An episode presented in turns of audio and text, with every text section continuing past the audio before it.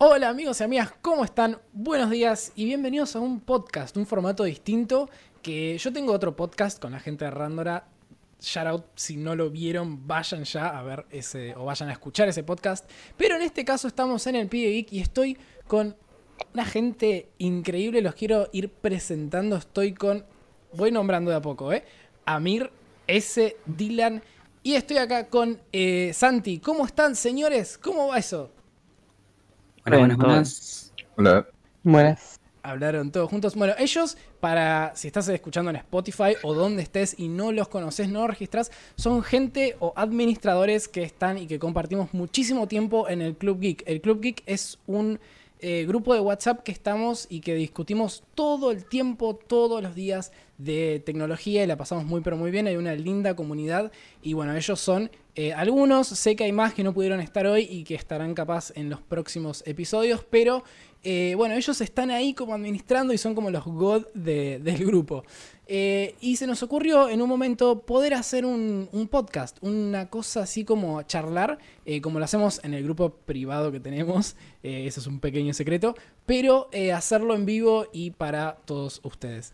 Así que, ¿cómo se sienten? ¿Cómo están hoy esta maravillosa noche? Pueden hablar el que quiera, ¿eh? Nervioso. Eh, sí, sí. Muy nervioso y, agradecido de estar acá. Bastante nervioso. se, nota, ¿no? Que están, que están nerviosos. Bueno, tranqui, calma, que esto, eh, a ver, es, una reunión, está copado. Y siempre los podcasts, de los podcasts salen cosas súper divertidas y súper interesantes y van a ver que va a estar súper eh, copado. Nosotros planteamos un par de preguntas. Eh, queremos hacer lo que fue un recuento del 2020, que fue un año, bueno, un poco particular, un poco complejo. Eh, tuvimos una mega hiper pandemia que enquilombó todo a principio de año. Eh, yo me acuerdo estar ahí en el comedor y estar viendo esto que pasaba ahí en, Wuhan, en China, y pensaba que capaz iba a ser un problema, pero en junio, julio estábamos brindando todos de nuevo. Y bueno, aparentemente eh, mis cálculos fallaron notablemente y bueno, terminamos en un problema mundial. Así que tenemos muchísimo para hablar porque también fue un año bastante, bastante movido en temas de tecnología. Si bien al principio de año estuvo como un poco apagado los eventos porque nadie sabía qué hacer o si hacer los eventos masivos o no de presentaciones y eso, entonces se retrasó mucho para fin de año, pero finalmente eh, las empresas encontraron su ruta y empezaron a hacer eventos eh, vía streaming, no sé si alguno vio algún que otro evento de alguna empresa o, evento o lo que sea, de, alguna organización. Recuerdo clave cuando salieron los Redmi Note 9 y 9S, eh, algo así de las 5 de la mañana acá en Argentina, que lo vi. Eh, a la madrugada, a la madrugada, a las 5 de la mañana. Ah, igual se sigue de largo, ¿no? ¿Cuándo, qué sí, claramente. Fue? día de semana o fue viernes? No me acuerdo, por la cuarentena fase 1, no se hacía nada. Ah, era, claro, el primer momento que sí, estábamos todos medio, sí, sin, sin colegio, universidad, nada. Era como unas pequeñas vacaciones y después seguíamos en teoría con la vida normal. Eh, ¿Alguno más? ¿Vio algún que otro evento? Sí. Eh, hubo, hubo, uno que fue tipo 3D, en realidad aumentada. Creo que fue el de AMD, el uno de los primeros del año, o de Asus, no me acuerdo bien. Que estuvo muy bueno. Fue tipo había una sala gigante que vos podías ah, rondear por ahí. Sí, sí, sí, Recuerdo ver a los, eh, como a los pro de la tecnología acá en Argentina, los como eh, youtubers y demás que están en la tele, que estuvieron en ese evento ahí como, como curioseando y mostrando un poco lo que, lo que pasaba. Em, así que bueno, yo creo que quieren arrancar con las preguntas, con lo que fue un poco el recuento del 2020. Eh, yo, yo estoy manija, no sé ustedes. Buenísimo. También. Sí, sí mucha emoción. bien, bien, vamos a, eh, entre paréntesis, si ustedes ven como si fuese un, corte que yo dejo como distanciado, es que estoy esperando ahí para hacer el corte y hacer como unas, unas instancias. No se preocupen de eso. ¿eh? Em, bien. Ahí estaba con la claqueta. Eh, el primer tema que vamos a, a estar, o el primer tema que vamos a estar discutiendo son los celulares, que básicamente es algo que cualquier persona o fan de la tecnología, como somos todos los que estamos acá, eh, nos encanta hablar y nos encanta discutir. No voy a entrar no quiero entrar en detalles del sistema operativo Android y iPhone, eh, porque somos creo que debemos ser 3 contra 2 o 4 contra 1 o algo así acá, ¿no? Yo Más no, o menos. No quiero salir contra uno, diría yo. ¿Cómo? O todos contra Gonza. no, me parece, que, me parece que Dylan, si mal no recuerdo, tenía iPhone, ¿no?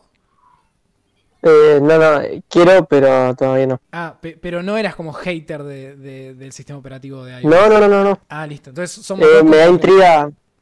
Claro, me da intriga de probarlo. Tipo.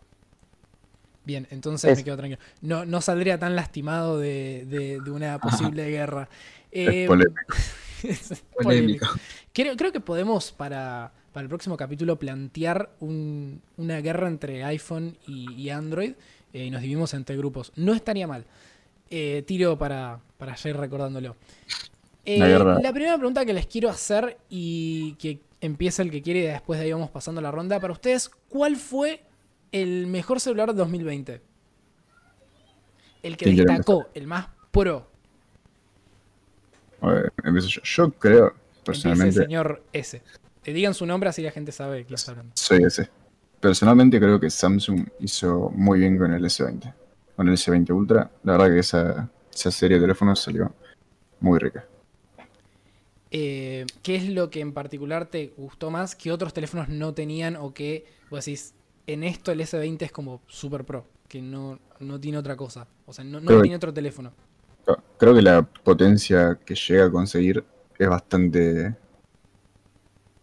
mete miedo realmente para el precio que puede llegar a alcanzar, que no está muy lejos de un iPhone, está de hecho bastante cerca e incluso más barato.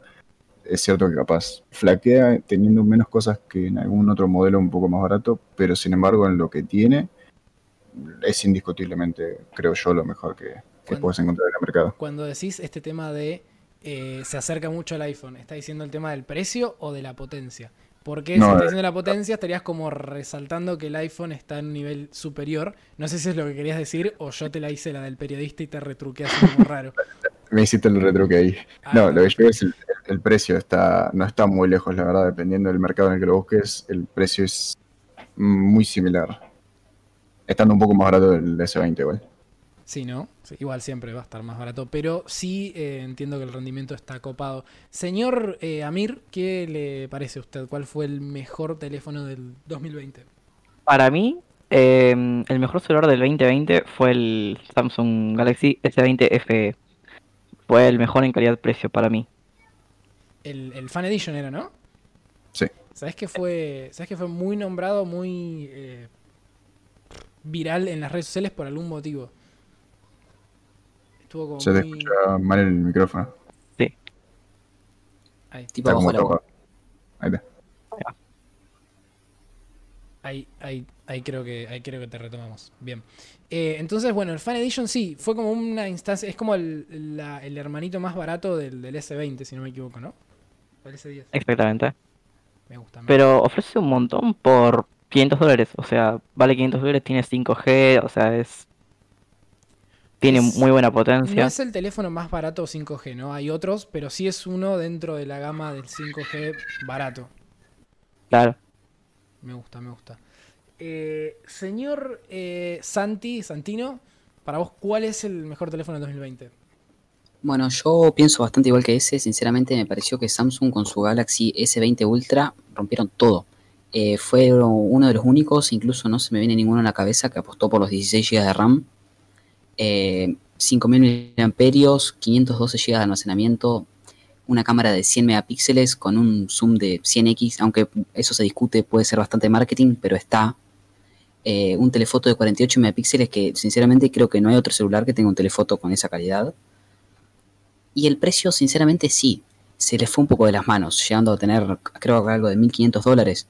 Pero en comparación, por ejemplo, al iPhone, está en un mismo precio bastante similar y ofrece una potencia mucho mayor. Sí, sí, es verdad que el iPhone este año estuvo como, como extraño. Es como un, un sinsabor de, de potencia. Pero bueno, no sé. Eh, sí sé que, que, que, el que dijiste vos es como ir a otro nivel, ¿no? Claro, todo. Literalmente tiene todo lo mejor. A no ser, bueno, por el procesador que que claramente no llega a la versión de Snapdragon acá. Pero en cuanto a lo otro, es lo mejor. Las pantallas son muy buenas de Samsung, como nos tiene acostumbrado, y después tiene todo. La pantalla es Super AMOLED, ¿no? Sí, dinámica AMOLED la pantalla, oh. de casi 7 pulgadas. Sí, es, otro, fucking nivel, ¿eh? Y mira que yo, bueno, este año cambié de teléfono y por primera vez tuve un, o tengo un teléfono que tiene eh, este, este sistema en el cual se apagan los, eh, ¿cómo es? Eh, como que se apaga la pantalla cuando lo pones en negro y los colores son más realistas. Eh, se llama el, AMOLED, el Super AMOLED, ¿no? Claro, el AMOLED también. Em, y la verdad que es un, es un paso necesario que tenía que hacer. Eh, parece que no tiene nada que ver la diferencia o que es simplemente una pantalla, pero el cambio que tenés de colores y el cambio de percepción y de inmersión es increíble. Si le puedo agregar algo a la pantalla. de batería, sí, sí. Tenés algo. Cuando tenés un teléfono con pantalla AMOLED, tenés un problema y es que no puedes usarlo con el tono blanco porque te descarga la batería en horas. No importa qué teléfono tengas, te la descargas, son pantallas que consumen muchísimo. cambio, en el modo oscuro de los teléfonos, ahora es que la pantalla se va a ver bien al sol, bien a la sombra, no vas a tener ningún problema en ningún momento del día para verla. Y realmente si pones un teléfono con una pantalla Super AMOLED y una, una pantalla IPS, la diferencia es súper notable, desde que llega a parecer incluso un poco 3D en algunas cosas, por la calidad que llegan a tener con los colores, los contrastes, los brillos, todo. Pantallas funcionales. Y, son otro nivel. Y, Santi, decime, ¿algo que le cambiarías o dirías, esto la verdad que la edición que viene le pondría más o le sacaría o no hace falta tanto o sí le faltó esto? Tipo, un cambio que le pondrías al, al teléfono, al equipo. Sinceramente, me gustaría que el año que viene no solo Samsung, sino que todos apuesten al, al terabyte de, almacenamiento y que la versión de Snapdragon sea más accesible y no sea solamente para el mercado americano, estadounidense. Eh, yo creo personalmente que los 64 GB ya no tienen que seguirse fabricando. Ya estamos a un nivel que debería ser mínimo 256 o 128, pero como mínimo mínimo. Como gama baja. Sí. Eh, creo que deberíamos buscar una forma en la cual sigamos o podemos seguir manteniendo el precio, pero 64 GB ya está. Eh, ya está medio obsoleto. Ya está offline, exactamente. Algo que igual. Sí. Perdón, un segundo, te molesto. Algo que creo que no mencionó nadie acá y estaría bueno que tengan los teléfonos en 2021, al igual que las tablets y todo, es NFC. Con esto de la pandemia, muchas cosas empezaron a ser touchless. Entonces necesitamos métodos de pago en los teléfonos y muchas veces el NFC soluciona bastante ese tema. Yo hace un par de años tenía el Motorola Racer D3, que no sé si se acuerdan, pero era uno que tenía un GB de RAM y creo que, no sé si 4 u 8 GB de almacenamiento, pero era uno de los primeros teléfonos gama media, media de Motorola que tenía NFC. ¿Para qué? No lo sé porque era en el 2013, 2012 que la verdad que nadie, tenía NFC, pero dentro de todo, eh, bueno, era una tecnología ahí qué sé yo. Y que muchas marcas optan por no ponerla, como Xiaomi en muchos, muchos modelos que produce. Y, quiero preguntarle al, señor Dylan, para vos, ¿cuál fue el mejor teléfono del 2020? Eh, mira, para mí el mejor, eh, va, el teléfono que a mí me gustó mucho eh, fue el iPhone, el SE, la versión 2020, porque eh, como que sacaron la remake de ese teléfono que es chiquito, es súper barato y la verdad que tiene la misma potencia, o sea, tiene el mismo chip que el iPhone 11. O sea, tiene una bestia. Eso sí, lo único que sí la flaquea, como en la mayoría de los iPhones, es en la batería.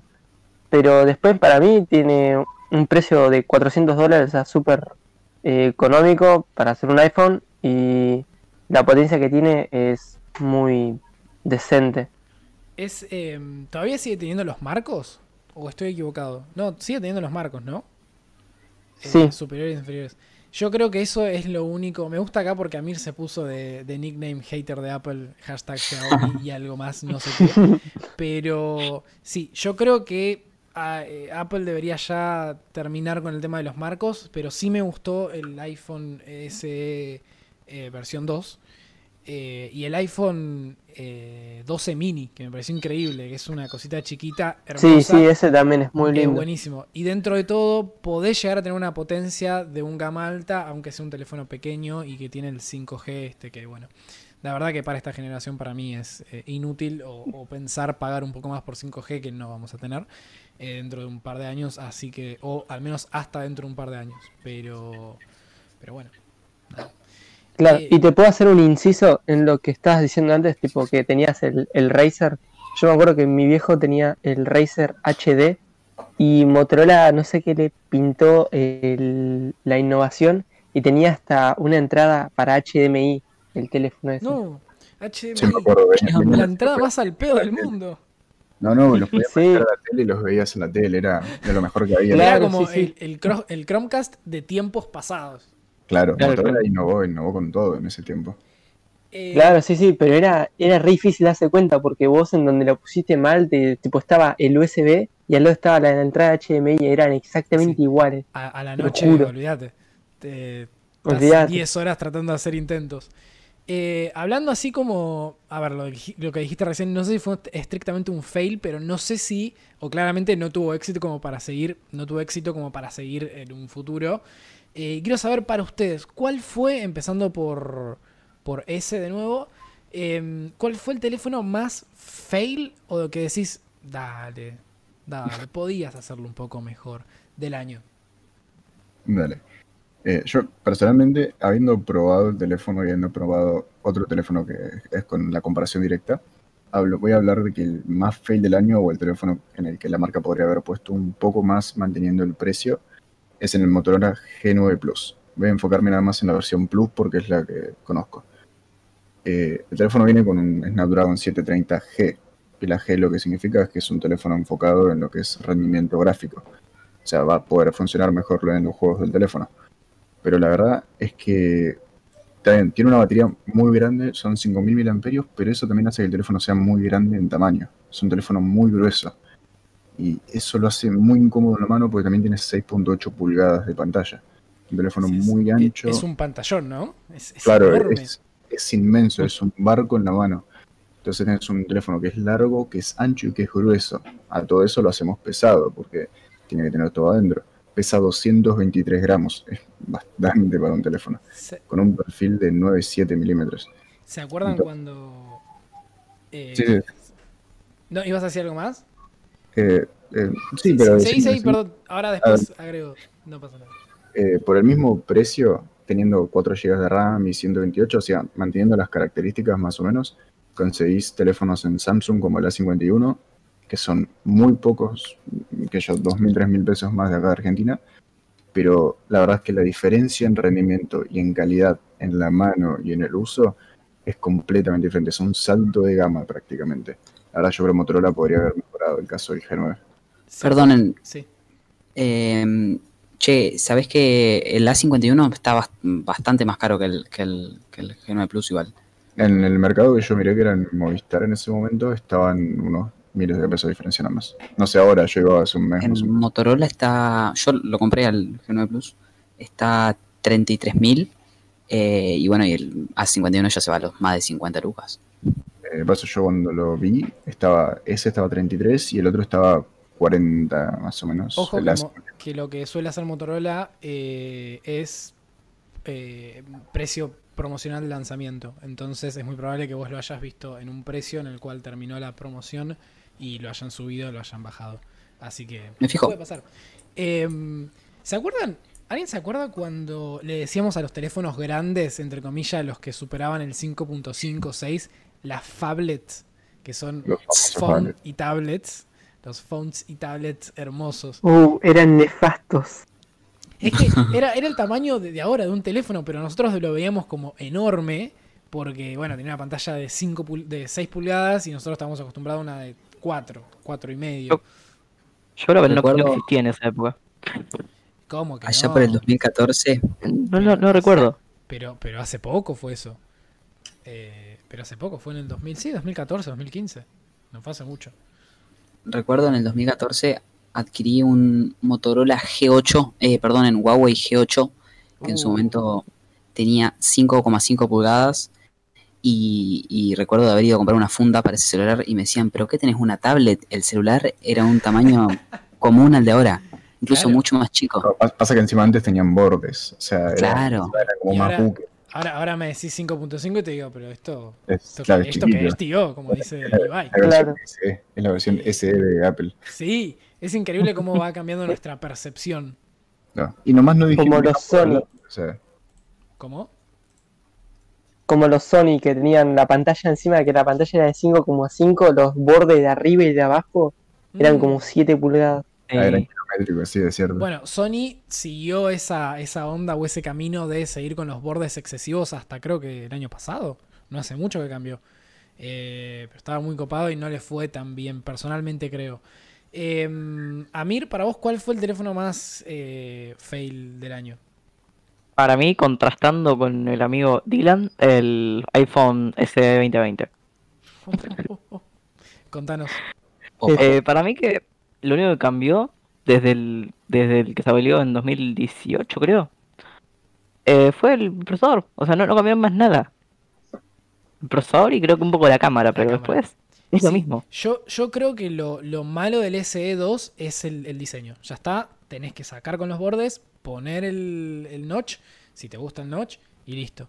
Creo que Apple ahí como que tuvo un pequeño error. Pero yo lo veo como que es un teléfono compacto para gente que no tiende a utilizar el teléfono 24/7 como capaz lo hacemos cualquiera de nosotros.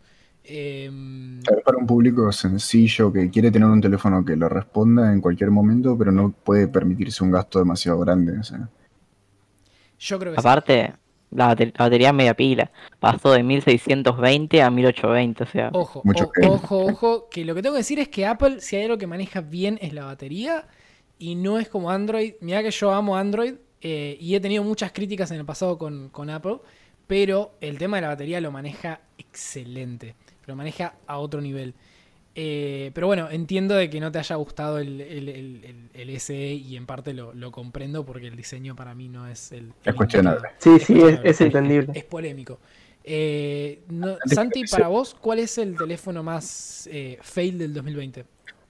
Bueno, recuerdo que a fines del 2019 se habló mucho con el- la salida del Fold eh, del Huawei Mate X, de que iba a romper el mercado a un precio más o menos la mitad y con especificaciones mucho mejores.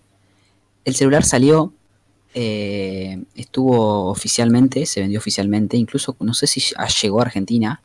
Y vos buscas en YouTube y si te encontrás 5 reviews, sinceramente es mucho. Es un celular de que se habló nada y, y que el año pasado tiene unas expectativas muy grandes. Eh, tenés, tenés razón. Sí, tenés razón. Es un teléfono muy fail. Eh, el Samsung Fold 2 también, no sé si fue como muy, muy comentado, no sé si fue muy exitoso.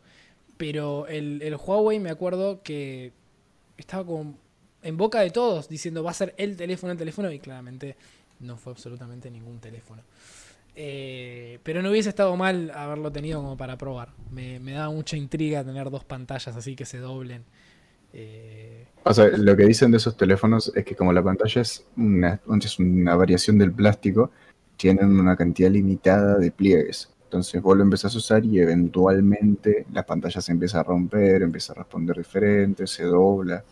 como, Y como bueno, el eso. Eh, Eh. con la pantalla que se doblaban, creo que innovó por encima de todos. ¿Te acordás? ¿Te acordás cuando el- eh, fue el iPhone 6, el Bend Sí. que le llamaban? Sí, Eh, no te podías sí. sentar con el celular en el bolsillo porque se te doblaba. Sí, Pero sí. pará, a ver, ¿quién se sienta con un teléfono en el bolsillo de atrás? mucha gente, mucha gente- Pasa, ¿eh? Mucha gente. yo no, pero yo lo tengo en el bolsillo tenés- delante, pero- pero, mucha gente Pero le ¿quién? encanta. ¿quién? Eh, si- vos sabés que se te va a romper si te lo pones atrás y te sentás. Es que en realidad no queda abajo, yo queda como atrás. Pero el jean, lo, por ejemplo, si usa jean, lo aprieta de una manera que lo dobla. Tipo. ¿Se acuerdan del LG Flex? Eh, hermoso teléfono. Sí. Sí. Era re lindo. que LG tendría que haber seguido con nuevas versiones y no haberlo cortado. Porque si hubiese seguido con nuevas versiones, hoy era un éxito. Hoy era que ¿Era? todos esperaban el nuevo Mal. G24. Y ahora, Tiene me- mejor batería que el iPhone SE, bro. Tiene medio 3500 mAh. El hater. Eh, y para vos, Dylan, ¿cuál fue el teléfono más offline de, de este año? Eh, para mí, también creo que dijo Sandy, el Galaxy Fold. Porque es como que lo veo innecesario ahora que sacaron el Z Flip. Tipo, es mucho más cómodo, es mucho más eh, natural el movimiento que vas a hacer al sacar el bolsillo de la cartera del lugar que quieras, el Z Flip, que es movimiento de abajo para arriba, que el Z Fold, que es como nos abrir una libreta. Es como lo veo muy antinatural, es como es lo más en realidad sería lo menos ergonómico posible. Bueno, es ese teléfono. Eh, sí. Banco mucho el, Z Flip, ¿eh? Es, buenísimo. Eh, sí, a mí también me re gusta. ¿El Z Fold no era de 2019? Eh, eh, puede ser. Sí, ahora salió, el 2. La reversión que ah, aparentemente. Bueno, pero a lo que me refiero es el movimiento ese tipo de los costados, de un costado a otro. Es mucho más ergonómico y mucho más natural. El Z Flip es mucho más cómodo.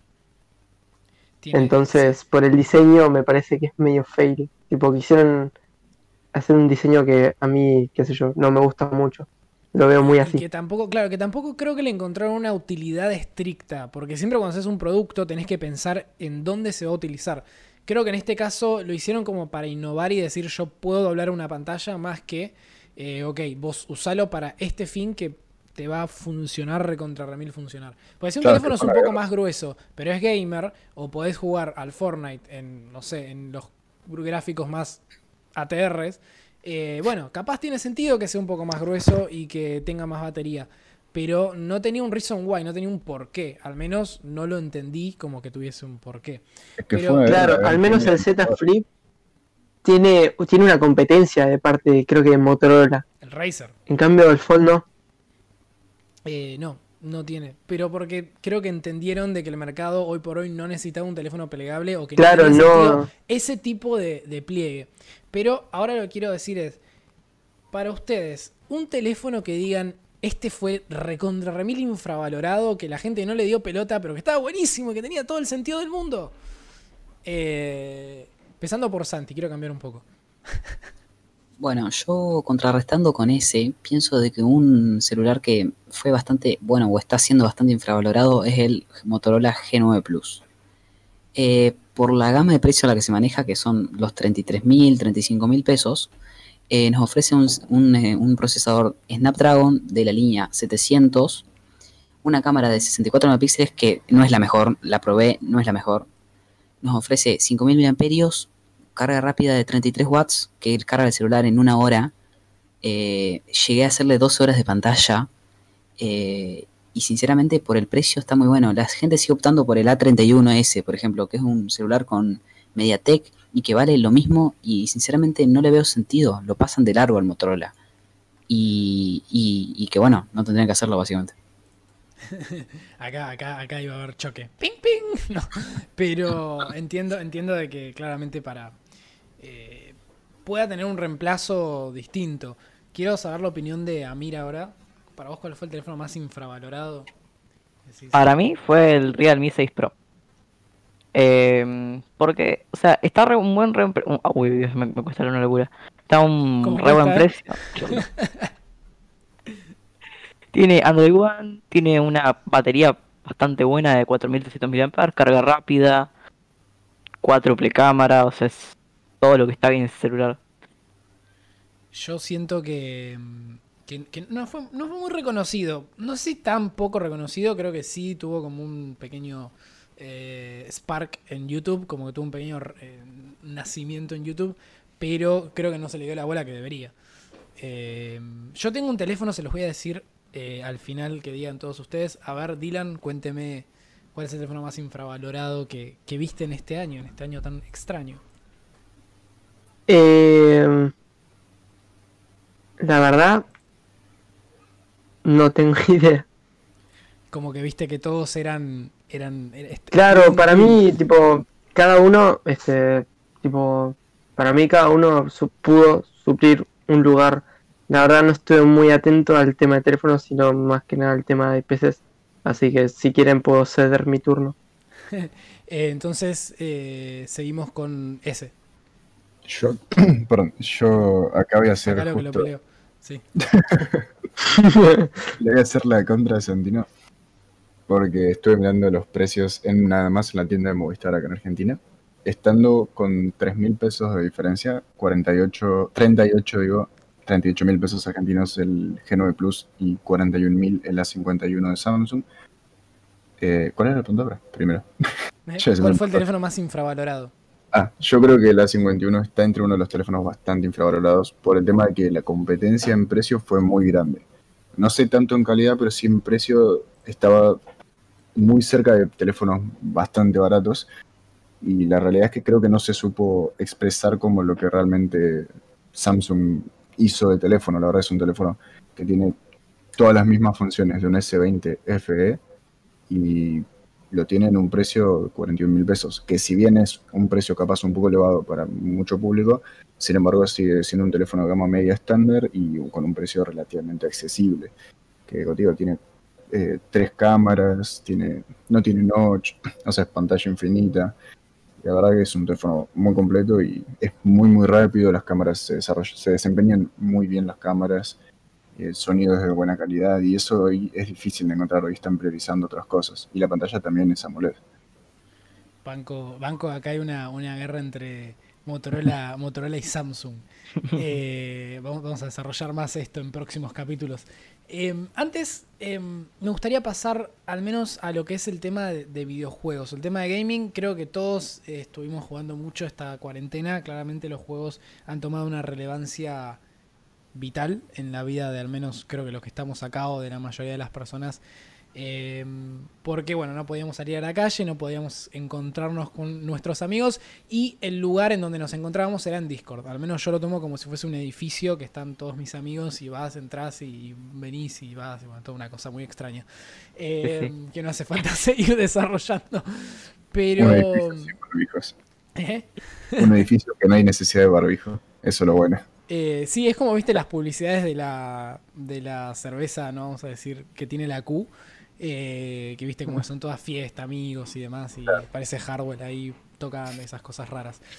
Pero bueno, eh, quiero saber qué piensan o cuál para ustedes fue la consola que se llevó el año, PlayStation o Xbox. Ambos o ambas marcas sacaron una consola nueva, literalmente con muy poca diferencia de, de, anuncios. Pero ustedes, ¿cuál fue el, ganador del 2020? Eh, ah, perdón, tengo que decir quién empieza si querés eh, ese, si querés empezar. Ah, bueno. No, me mataste ahora, sí empiezo yo. Eh, yo creo que la Xbox, ampliamente. O sea, no solo por la retrocompatibilidad, como me explicaron hace un rato, que no estaba, no estaba tanto en tema, sino también por el hecho de la cantidad inmensa de juegos que comparte, no solo con Windows, sino con generaciones anteriores.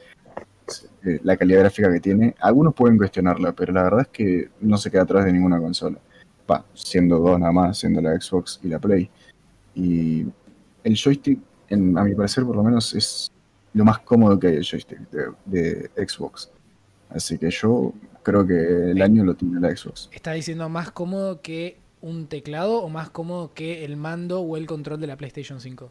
En mi opinión, cualquier joystick es más cómodo que un teclado. Pero, sin embargo, igual soy de PC, pero digo, no, es mucho más, mucho más cómodo que el de Play, por lo menos para mí. Para hacer highlight. Ah, claro. Mirta Legrand. Eh, eh, señor Amir. Eh, la Xbox, la Xbox Series S por eh, varios temas que ponerle. La Xbox cuenta con Smart Delivery, que vos tipo compras un juego una vez y ya lo tenés todas las, todas las actualizaciones para las próximas consolas, ponele. Vos te compras el Cyberpunk ahora y ponele que se actualiza, tenés la actualización para otra consola. No sé si se entiende lo que Sí, sí, sí. Es, sí, esa es la actualización, básicamente la retrocompatibilidad con todo lo que viene a futuro. Te aseguran no eh, tener que volver a comprar el juego. Claro, ah, acá lo que. Acá lo que se tratan de asegurar es el. Eh, cuando venimos uno de la PC, yo vengo de obviamente de, la computadora, y decir, hey, vos eh, tenés una consola y listo, no vas a poder actualizar los hardware ni nada. Bueno, acá más o menos como que tratan de suplir un poco esa idea. Al menos es lo que, lo que entiendo yo que quiere hacer Microsoft. Eh, comparten muchos juegos. Si tenés el Game Pass de Xbox, la verdad es que muchos juegos, e incluso el progreso dentro de los juegos se, se pasa entre consola y computadora. Obviamente, bueno, la experiencia es diferente, pero por ejemplo, juegos como Forza, se comparten. Qué buen juego, boludo. Em, el señor Dylan, ¿qué piensa sobre las, las consolas, el mundo de las consolas? Para vos, ¿cuál fue el ganador de este año? Para mí también, como dijeron mis compadres, este, la Xbox. La Xbox porque, qué sé yo, siempre vengo bancando a Xbox. No es porque tirarle hate a la Play, sino que tipo, la Play también tiene lo suyo. Pero me parece que la Xbox este, sigue siendo bueno por el tema del joystick, eh, es cómodo. Este, para mí es más lindo el diseño, que tiene ese diseño en forma de, de cuadrado, de rectángulo gigante, ese negro hermoso. Y también por el tema de la retrocompatibilidad, porque este, es una realidad, tipo, si vos tenés la Play 3, tenías que quedarte con los juegos de Play 3. Si vos tenías la Play 4, tenías que quedarte con los juegos de Play 4. Recién si tenés la Play 5, puedes jugar los juegos de Play 4. Pero con la Xbox, desde la One, que viene haciendo el tema de la retrocompatibilidad, y con esta eh, nueva eh, Xbox que sacaron, este, no lo dejaron atrás. Y aparte Xbox con el Game Pass, este, la verdad se, se está pasando. Entonces, por todas esas cosas y por más, eh, pienso que la Xbox es la mejor.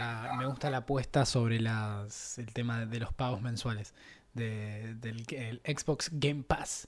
Está bueno, pero igual Sony tiene el PSN Plus y la verdad es que también es mensual. también te ofrece muchas cosas divertidas, pero. Eh, yo, creo que el ganador es Xbox en, ese sentido.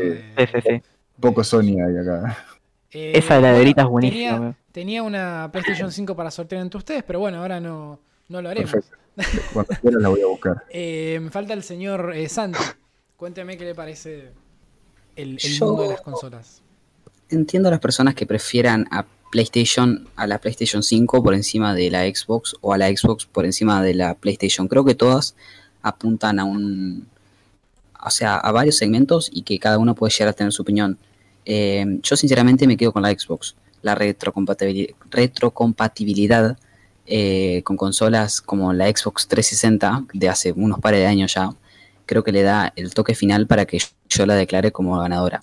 Aunque eh, cabe aclarar que, la PlayStation 5 no se queda atrás. Me parece de que apuntaron a un precio bastante bueno, ya que, qué sé yo, por ejemplo, lo comparás con una PC y por el precio que sale la PS5, no te armas una PC que te corra los mismos juegos a la misma calidad. Personalmente me quedo con la Xbox, pero entiendo a la gente que se quede con la PlayStation por encima de la Xbox. Me gusta, me gusta, me gusta la argumentación de, de, no estar en sí en una punta, sino que decir, bueno, a ver, hay gente que obvio le va a gustar la PlayStation y es, y es normal. Eh, incluso mucha gente le gusta la PlayStation por sobre la Xbox. O si le regalas una Xbox, una Xbox te dice, mm, ¿qué me estás trayendo? Eh, pero bueno, eh, me, gusta, me gusta eso de, ir ahí como entendiendo ambas, ambas puntas, ¿no? Que es lo importante.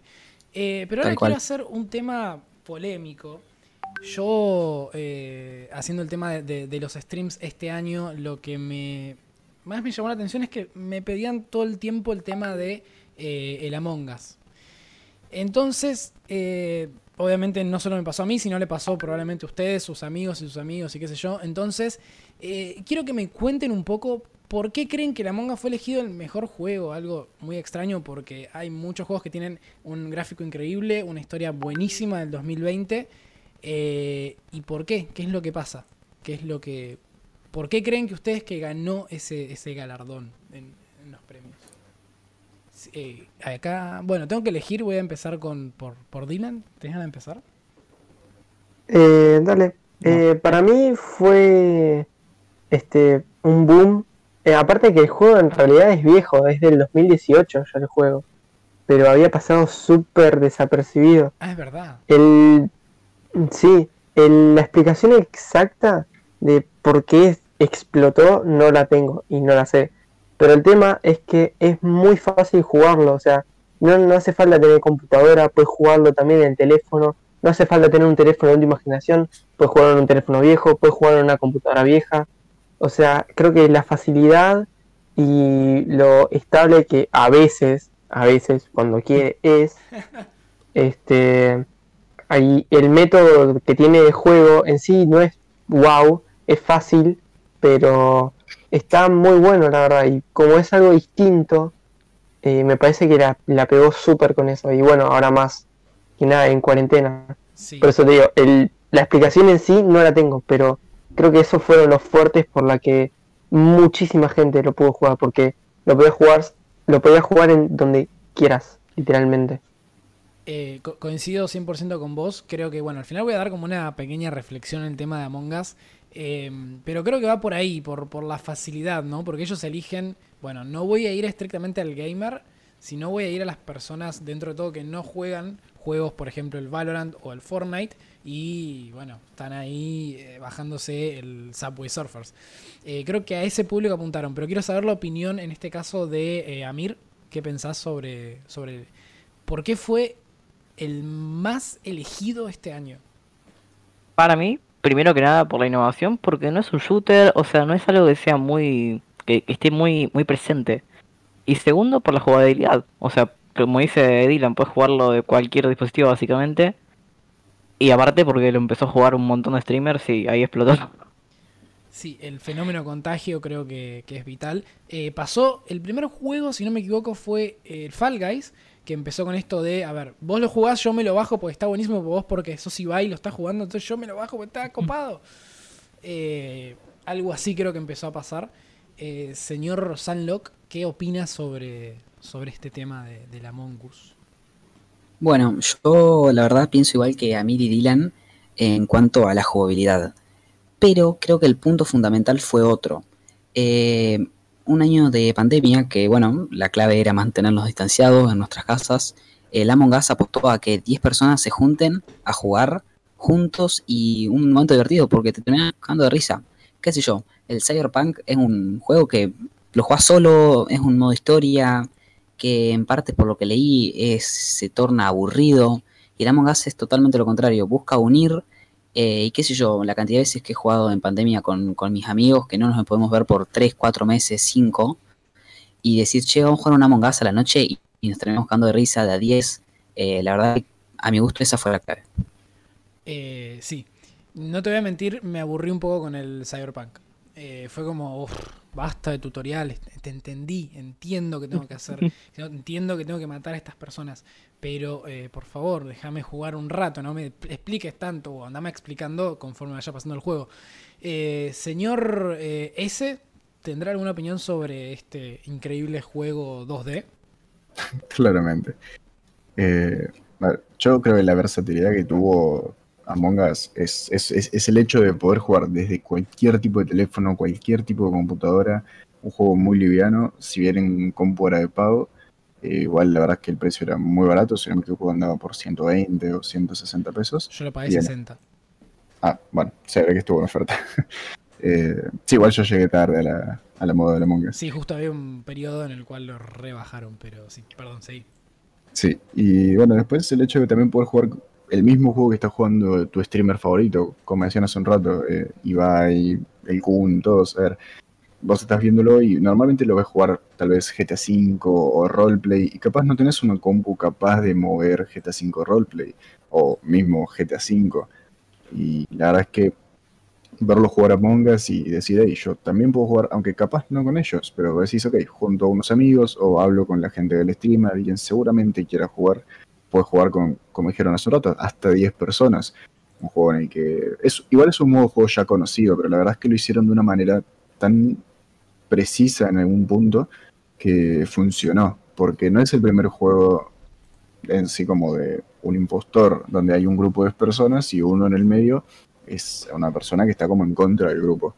Eh, ese modo de juego ya existe en muchos juegos de computadora, eh, juegos en los que hay como están en un laboratorio y hay uno que está infectado y los va liquidando uno por uno. Ese modo juego ya existía, no más que lo llevaron a un punto tan, como digo, tan preciso que funcionó. Y la verdad que fue masivo, duró unos meses realmente, pero lo que duró fue, a mi parecer, uno de los mejores juegos del año.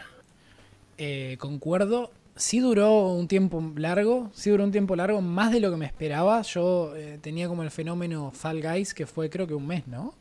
o algo no Creo que, eh, que estuvieron todos ahí, incluso yo lo compré, gasté como 700 mangos en ese juego. 720 también. Sí. Eh, y, bueno, nada, se dejó de jugar y ya no, tiene sentido. Si bien es divertido y si lo haces en una partida personalizada, eh, no sé si se puede, pero bueno, me imagino que capaz en un momento se va a poder. es una bomba porque jugás solo con tus amigos. y creo que tiene sentido, pero no sé, yo no pensé que iba a durar tanto el Among Us. Y sí duró y sí se ganó uno, de los, uno de los mejores juegos que hay en el 2020. Y creo también, como decía, como decía Santi, que hay una onda esto de, ok, yo me junto con mis amigos que no veo hace 5 meses, 6 meses. Eh, y podemos cagarnos a puteadas como lo hacíamos eh, cuando nos veíamos, obviamente siempre con, con diversión. Pero bueno, lo hacemos en línea en el edificio llamado Discord. Em, y hablando un poco, siempre venimos con un tema de, ok, éxito, fracaso. Ahora quiero hablar sobre eh, uno de los, ¿cómo decirlo? Cuesta, ¿eh? Uno de los mayores fails del 2020. Que si no me equivoco y si no he leído mal, se venía haciendo hace 8 años. Pero bueno, cosas pasaron, pasaron cosas. Eh, y terminó siendo un fail fenomenal. Estoy hablando del Cyberpunk 2077. El Cyberpunk 2077 es un juego eh, es roleplay, ¿no? No, un RPG. Un RPG, perdón, ahí está. Eh, ¿Roleplay game no es RPG? ¿O estoy tirando... Estoy en un cumple? No sé. no, no, lo sé, igual creo que feliz cumple. Eh, bueno, por las dudas, eh, happy birthday, bro. Eh, pero bueno, es un juego que tuvo muchas expectativas. Tuvo a Keanu Reeves por primera vez apareciendo en un videojuego hiper mega masivo en el cual todos se volvían locos cuando lo veían salir del escenario vestido así como super cool. Eh, aparte de Keanu es el número uno indiscutible y si hay alguien podría retirarse de la sala que no piensa igual. pero yo creo que... pero eh, bueno, creo que hicieron mucho hype y ¿qué pasó? Eh, Amir, ¿querés contarnos un poco qué pensás sobre qué pasó? El, famoso hype no cumplido. Eh, hubo muchísimos bugs, boludo demasiados bugs.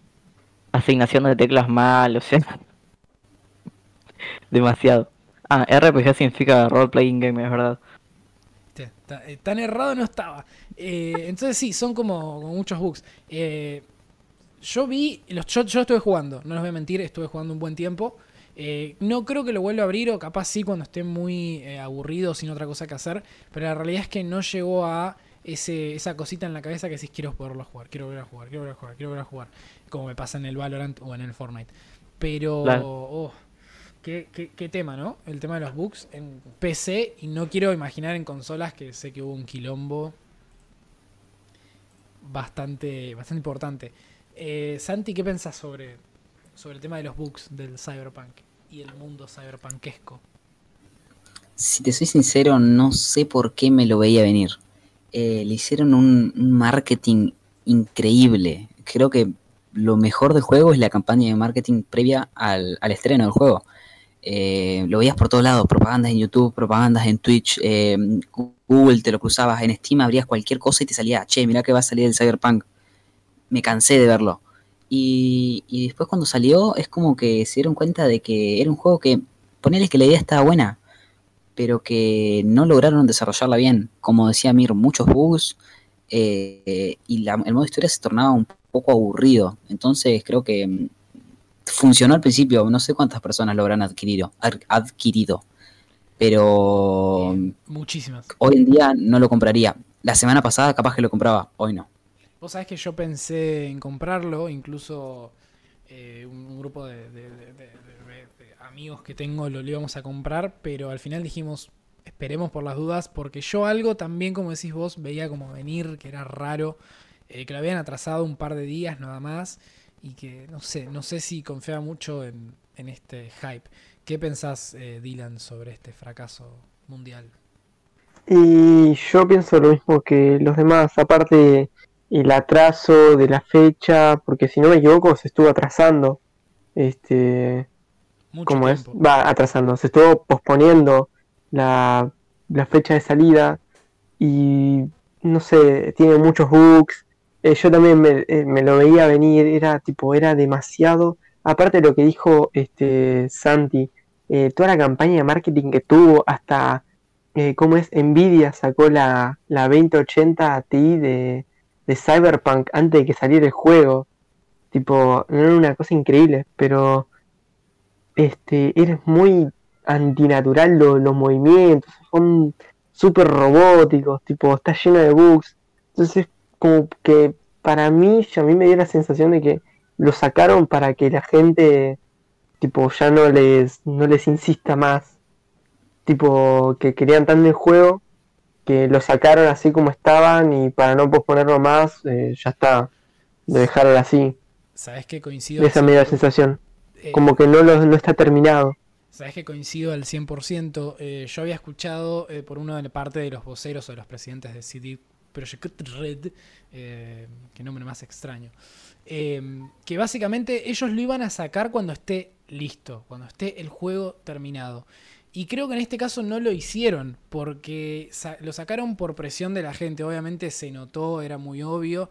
Cuando, cuando ponían el tema de los retrasos que íbamos a tener un poco más, la gente los puteaba, les decía, pero vos me prometiste esta fecha y lo estás corriendo ya como tres veces, cuatro veces.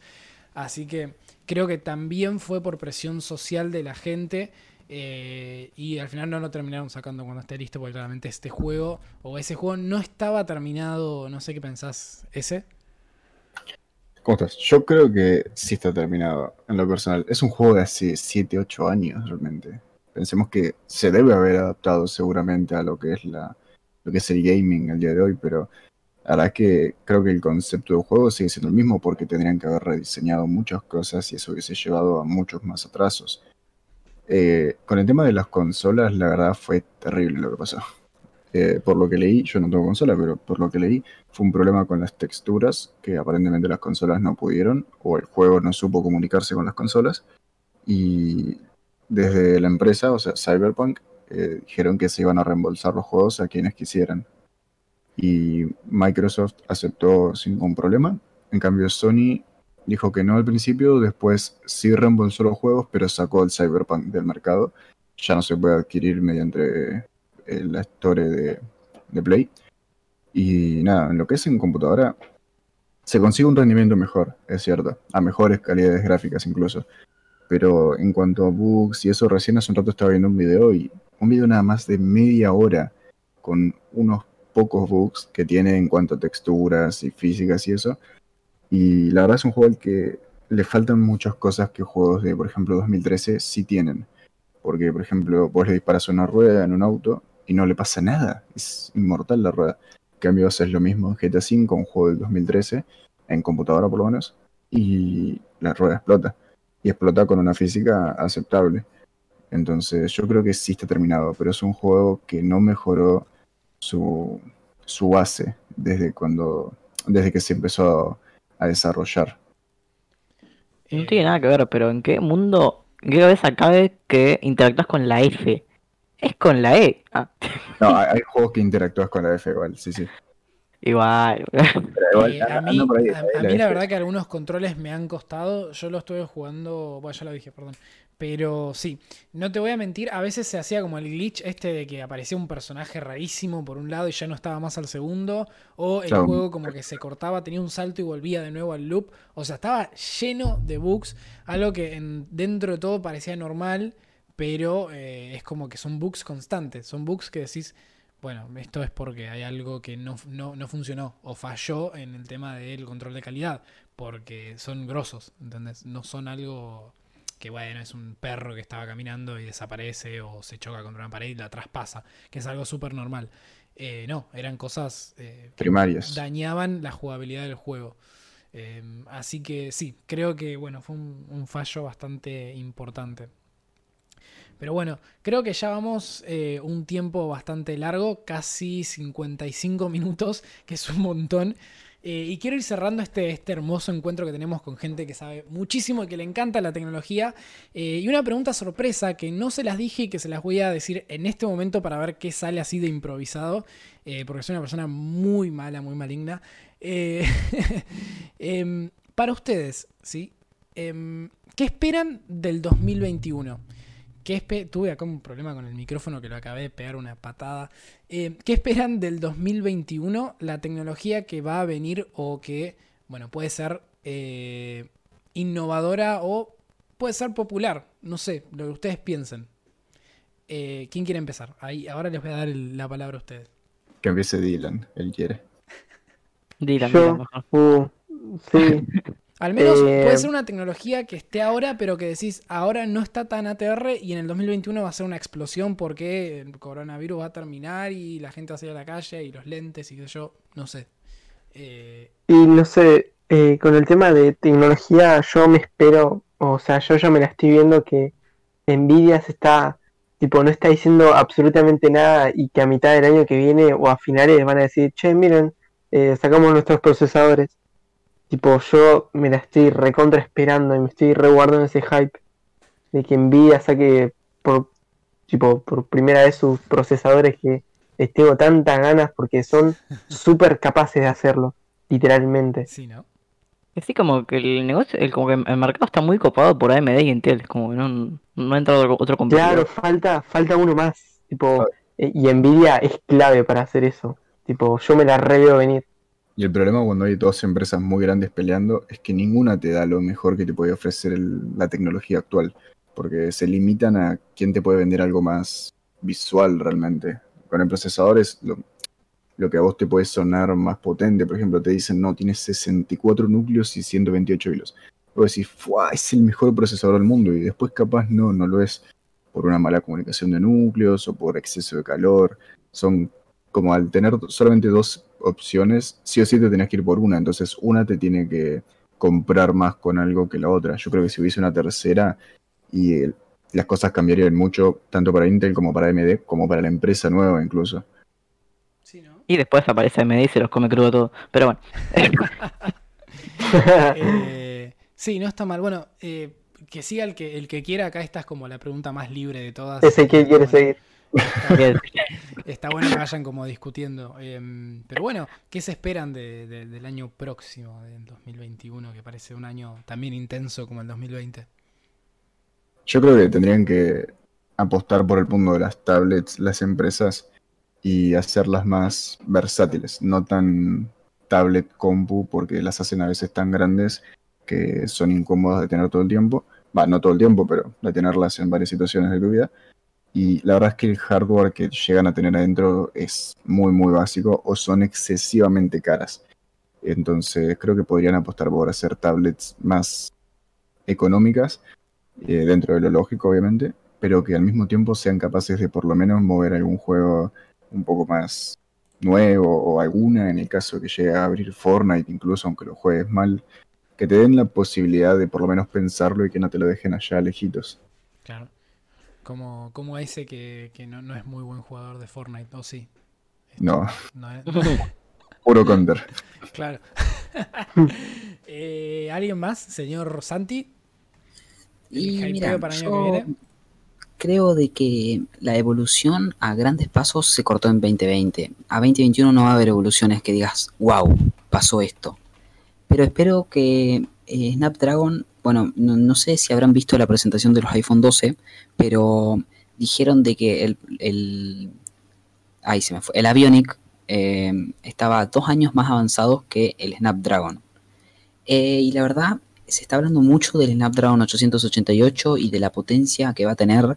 Sinceramente, espero de que eh, Snapdragon iguale a, a Apple en la potencia de los procesadores y que por primera vez haya una, una competencia justa, porque hoy en día creo que no debe haber celular más potente que el iPhone, eh, eso lo admito, eh, pero que digas, che, nosotros nos plantamos también y podemos darte un procesador eh, que, que se equipare, digamos, ¿no? Y por un precio mucho menor, ¿no? Obviamente.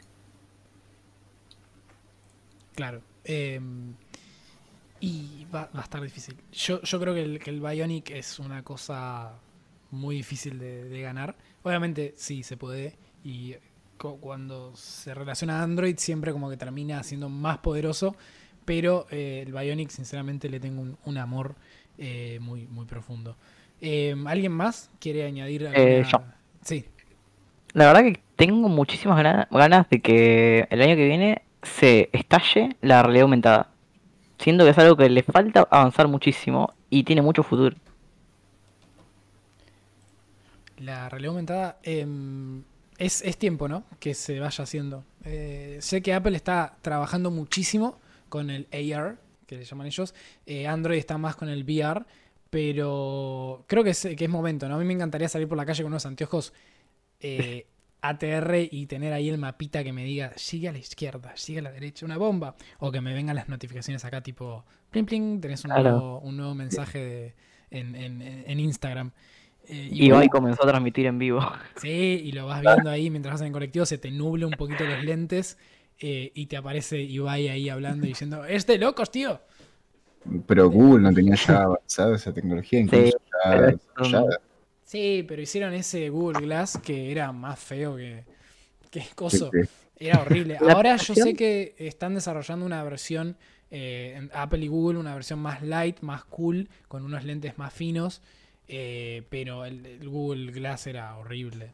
Bueno, pero fueron los primeros que salieron, fue el primer concepto de anteojo inteligente, o sea, eso era lo importante. eso fue lo que generó, fue hace ya unos 5 años, si no me equivoco, no fue hace poco, ya hace un año, unos años que existen.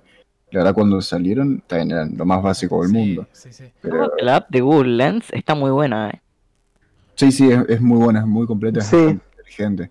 Por eso yo creo, o sea, a ver, lo van a tener que mejorar y todo, pero fue el primer anteojo inteligente que salió y eso vale más que nada. Es como Motorola con muchas cosas que hizo a lo largo de, su, casi, vida. Casi el único. Casi el único fabricante de, lentes de smart lenses. un easter egg de Google que si buscas perro o gato o cualquier animal te aparece para verlo en realidad aumentada. es, buenísimo. Es increíble, es increíble. Yo, eh, igual, lo que me gusta de, Apple es que ellos tienen el Air Core, que se llama, que es básicamente esto de, bueno, tener muchos sensores para que vos puedas utilizar la realidad aumentada. Lo cual, siempre cuando hay algo así como muy inesperado, que es muy high tech y que no hay mucho desarrollo, es como que lo usas dos veces y no lo usas nunca más. Pero bueno, dentro de todo está correcto tenerlo. Eh, es como personalmente me van a putear ahora las eh, cinco personas que hay acá adentro, pero eh, el tema de tanta cámara para Android creo que es algo innecesario cuando pones una historia en Instagram y parece una calculadora. Pero bueno, ese es otro tema. Ese es otro tema. Em, así que bueno, nada. Si no me equivoco, creo. Ay, perdón. Sí, sí, decime. Que Sony en su momento había traído en los Z5, creo, el tema de la realidad aumentada en la cámara, tipo ya de fábrica. Sí, eh, y era el. Eh, no sé si había algunos Android que tenían el Project Tango, creo que se llamaba. Que era como esta onda de, ok, hagamos la realidad y podamos hacer escáneres y demás. Pero no terminó funcionando. Em, así que bueno, creo que fue un podcast largo. Creo que va a estar bueno. Vamos a Vamos a tratar de sacarlo antes de fin de año eh, para que tengamos un poco un panorama de lo que fue el 2020. Les quiero agradecer mucho a todos ustedes. Eh, fue un lindo momento para, charlar puramente de tecnología. Gracias, Igualmente, gracias. Muchas gracias. Así que bueno, nosotros nos vemos en, en, otro, en otro episodio y muchas gracias.